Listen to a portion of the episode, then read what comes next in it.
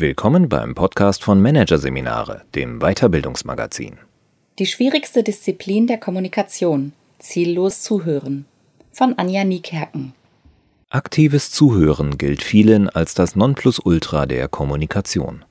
Für den Einsatz im Arbeitsleben ist die Technik aber nur bedingt geeignet. Oft wirkt sie sogar kontraproduktiv, sagt Anja Niekerken.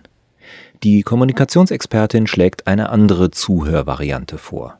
Die ist vom Prinzip her simpel, in der Anwendung aber alles andere als einfach, auch weil sie Mut erfordert. Es gibt kaum ein Kommunikationsseminar, in dem diese Technik nicht gelehrt wird. Kein Führungsratgeber, der sie nicht zumindest anreißt. Sie wird unter Coaches und Trainerinnen ebenso hoch gehandelt wie unter Managementberatern. Gezählt wird sie gemeinhin zur hohen kommunikativen Kunst. Vielen gilt sie als die beste Art und Weise des Zuhörens. Spätestens jetzt dürfte jede und jeder wissen, wovon die Rede ist. Na klar, tada, vom aktiven Zuhören. Und ja, grundsätzlich ist aktives Zuhören auch wirklich eine großartige Idee. Nur hat diese Idee leider genau das gleiche tragische Schicksal erfahren wie so viele andere gute Ideen. Der ursprüngliche Sinn und damit das wirklich Gute daran ist verloren gegangen. Zugespitzt formuliert, die gute Idee ist degeneriert. Carl Rogers, der geistige Vater der Technik, würde sich jedenfalls im Grabe umdrehen, wenn er wüsste, wie und vor allem wozu sie heute oft eingesetzt wird. Denn das hat nur noch wenig mit dem zu tun, worum es dem Psychologen ging. Um Rogers Intention zu verstehen, muss man sich die Zeit ansehen, in der er wirkte. Das waren vor allem die 1940er und 50er Jahre. Damals wurde der Mensch in der Psychologie vor allem als zügelloses Triebmonster betrachtet, und jegliche Formen psychischer Störungen als Geisteskrankheit, die sich am besten mit harter Hand kurieren lässt. Ganz oben auf dem üblichen Behandlungsplan standen dabei Elektroschocks und Eisbäder. Wie hoch die Erfolgsquote solcher Prozeduren war, ist leicht zu erraten. Sie ging gegen Null. Zumeist wurden die Patienten zusätzlich traumatisiert und ihre psychischen Störungen noch verschlimmert. Vor dem Hintergrund des offensichtlichen Scheiterns der gängigen therapeutischen Ansätze vollzog Carl Rogers einen geistigen U-Turn. Als einer der ersten betrachtete er Störungen der Psyche bzw. der Persönlichkeit als individuell. Das war damals revolutionär. Noch außergewöhnlicher war sein Behandlungsansatz. Eine therapeutische Gesprächsführung, die nicht direktiv, sondern non-direktiv verläuft, in der der Therapeut damals gab es noch keine Therapeutinnen, dem Patienten oder der Patientin nicht autoritär, sondern einfühlsam begegnet, indem er ihn oder sie nicht als krankes Triebtier, sondern konsequent als wertzuschätzendes Wesen betrachtet. Er formulierte diesen Ansatz aus und gab ihm einen Namen, unter dem er therapeutische Geschichte schreiben sollte. Die klientenzentrierte Gesprächsführung. Um es Therapeuten zu erleichtern, diese ungewöhnliche Haltung einzunehmen, formulierte Rogers eine Reihe von Zuhörparametern wie Blickkontakt halten, nicht unterbrechen, bestätigende Signale senden oder die eigene Meinung hinten anstellen.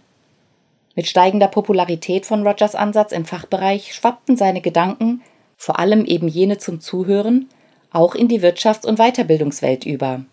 Subsumiert wurden sie unter dem Begriff aktives Zuhören, was damit zusammenhängt, dass man sich hauptsächlich auf die Verhaltens- und weniger auf die Haltungshinweise Rogers konzentrierte, schlicht und einfach deshalb, weil sich erstere besser vermitteln lassen.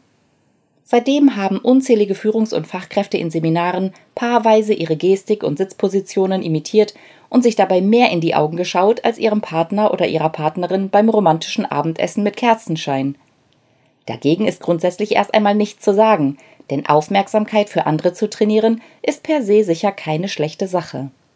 Fragwürdig wird es allerdings, wenn man sich anschaut, wie viele dieser Seminare verkauft wurden oder auch immer noch verkauft werden. Lernen Sie aktives Zuhören, um Ihr Gegenüber leichter von Ihrer Position zu überzeugen, um eine Person zu einer bestimmten Handlung zu aktivieren, um Ihre Mitarbeitenden zu motivieren. Um das Kind beim unschönen Namen zu nennen, Aktives Zuhören wird oft als eine Art Manipulationstechnik vermittelt. Das widerspricht nicht nur Rogers ursprünglicher Intention, es konterkariert sie geradezu. Nicht minder fragwürdig ist, lässt man den moralischen Aspekt einmal beiseite, wie wirksam diese Technik als Überzeugungsinstrument überhaupt ist. Denn Menschen sind bessere Beobachter, als die meisten ahnen. Gerade in intensiver Face-to-Face-Kommunikation können wir, zumindest auf unbewusster Ebene, im Gegenüber lesen wie in einem Buch. Genauer gesagt, wir registrieren sogenannte Mikrosignale, winzige Hinweise der Körpersprache, die uns intuitiv viel mehr verraten, als wir bewusst wahrnehmen. Etwa, dass das Gegenüber es nicht ganz ehrlich mit uns meint, eine versteckte Agenda verfolgt, eine Show abzieht, uns heimlich von etwas zu überzeugen sucht. Da kann er oder sie noch so aktiv zuhören. Aber selbst wenn man aktives Zuhören nur in bester Absicht praktizieren will, nur deshalb, um dem anderen ein gutes Gefühl zu vermitteln, es ihm zu erleichtern, sich zu öffnen, weil man mehr von ihm erfahren will, selbst dann ist davon eher abzuraten. Denn wie wirkt eine Person, wenn sie wirklich aktiv zuhört, also kontinuierlich nickt, regelmäßig bestätigende Laute von sich gibt, die eigene Körperhaltung spiegelt, permanent Blickkontakt hält, einen nie unterbricht? Im Zweifelsfall wie ein Therapeut oder eine Therapeutin. Da fehlt nur noch der weiße Kittel.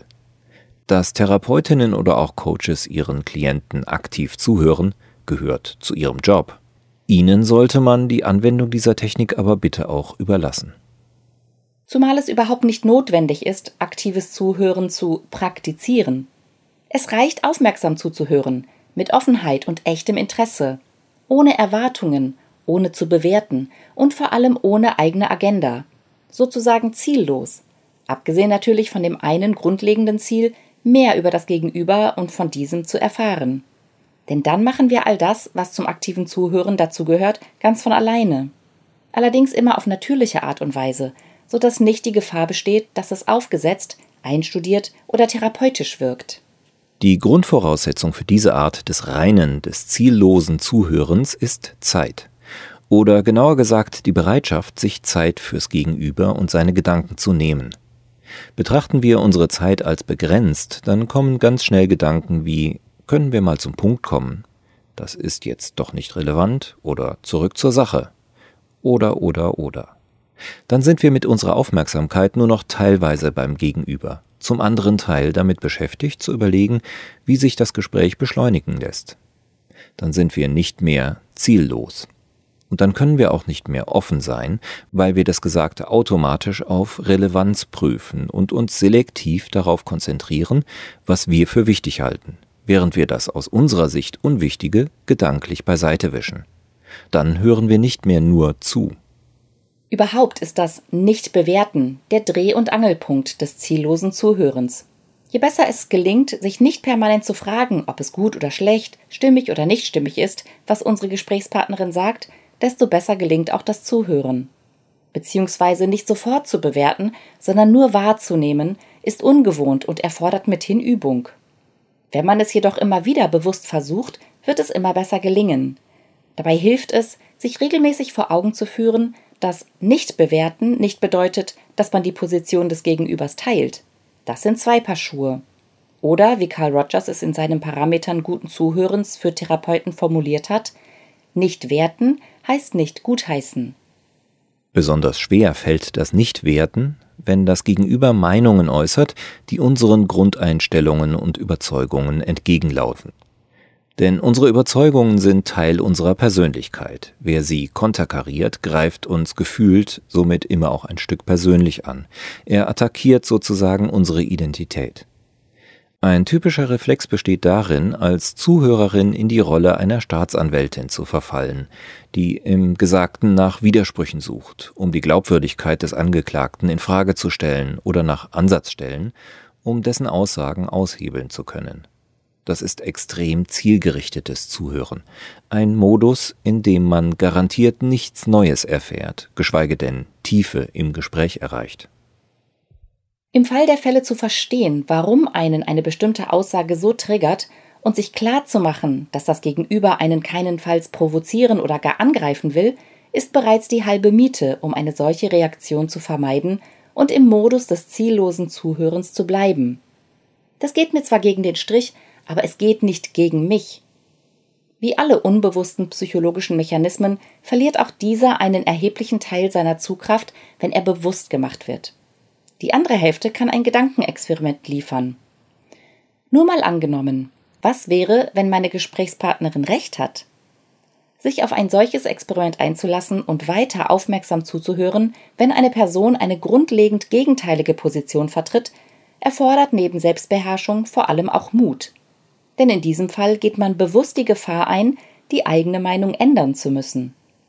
Ein anderer psychologischer Mechanismus, der dem reinen Zuhören regelmäßig in die Parade fährt, ist die von Person zu Person unterschiedlich ausgeprägte, aber bei fast jedem Menschen vorhandene Neigung, die Gesprächsführung zu übernehmen und den Fokus auf sich selbst zu lenken. Conversational Narcissism zu Deutsch Konversationsnarzissmus, nennt der US-Soziologe Charles Derber diese Tendenz. Typische dazugehörige tendenziöse Formulierungen sind etwa das kenne ich, das ist mir auch schon passiert oder das ist genau wie. Und zack, schon sind wir bei uns und unserer Geschichte und haben das Erzählruder übernommen. An sich ist natürlich nichts dagegen einzuwenden, von eigenen vergleichbaren Erlebnissen oder Erfahrungen zu berichten. Das Problem besteht vielmehr darin, dass wir, überspitzt formuliert, oft nur zuhören, um genau das tun zu können. Wir warten auf die Stichworte, die uns endlich erlauben, von uns zu erzählen, was so viel Aufmerksamkeit kostet, dass wir nur noch die Hälfte von dem mitbekommen, was das Gegenüber erzählt. Zudem sind wir dann mit unseren eigenen Geschichten oft einfach zu früh dran. Unsere Gesprächspartnerin hat eigentlich noch nicht auserzählt. Bei unserem Gesprächspartner stellt sich das frustrierende Gefühl ein, dass wir uns gar nicht wirklich für dessen Worte interessieren, dass wir nicht wirklich zuhören. Um den eigenen Konversationsnarzissmus in den Griff zu bekommen, hilft es ungemein, sich immer wieder bewusst zu machen, dass es beim Zuhören nicht um einen selbst geht. Es geht nicht um die eigenen Erfahrungen, nicht um die eigenen Ideen. All das muss erst einmal draußen bleiben. Beim reinen, ziellosen Zuhören geht es einzig und allein um das Gegenüber. Er oder sie ist in diesem Moment der Star. Parallel dazu gilt es jedoch auch, sich selbst im Blick zu halten, sich zu fragen, ob man wirklich noch wertfrei zuhört oder ob man sich bereits in der Rolle der Staatsanwältin befindet oder ob man wirklich noch ganz beim Gesprächspartner ist oder nicht doch gerade darauf wartet, endlich die eigene Geschichte erzählen zu können. Volle Aufmerksamkeit aufs Gegenüber bei gleichzeitig kritischer Aufmerksamkeit auf sich selbst. Das ist die Zauberformel ziellosen Zuhörens und gleichzeitig die große Herausforderung, die dieses zur vielleicht schwierigsten Disziplin der Kommunikation macht.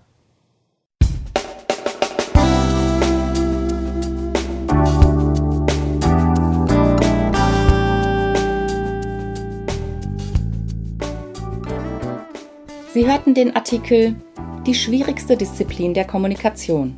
Zielloses Zuhören von Anja Niekerken aus der Ausgabe Mai 2021 von Managerseminare, produziert von Voiceletter.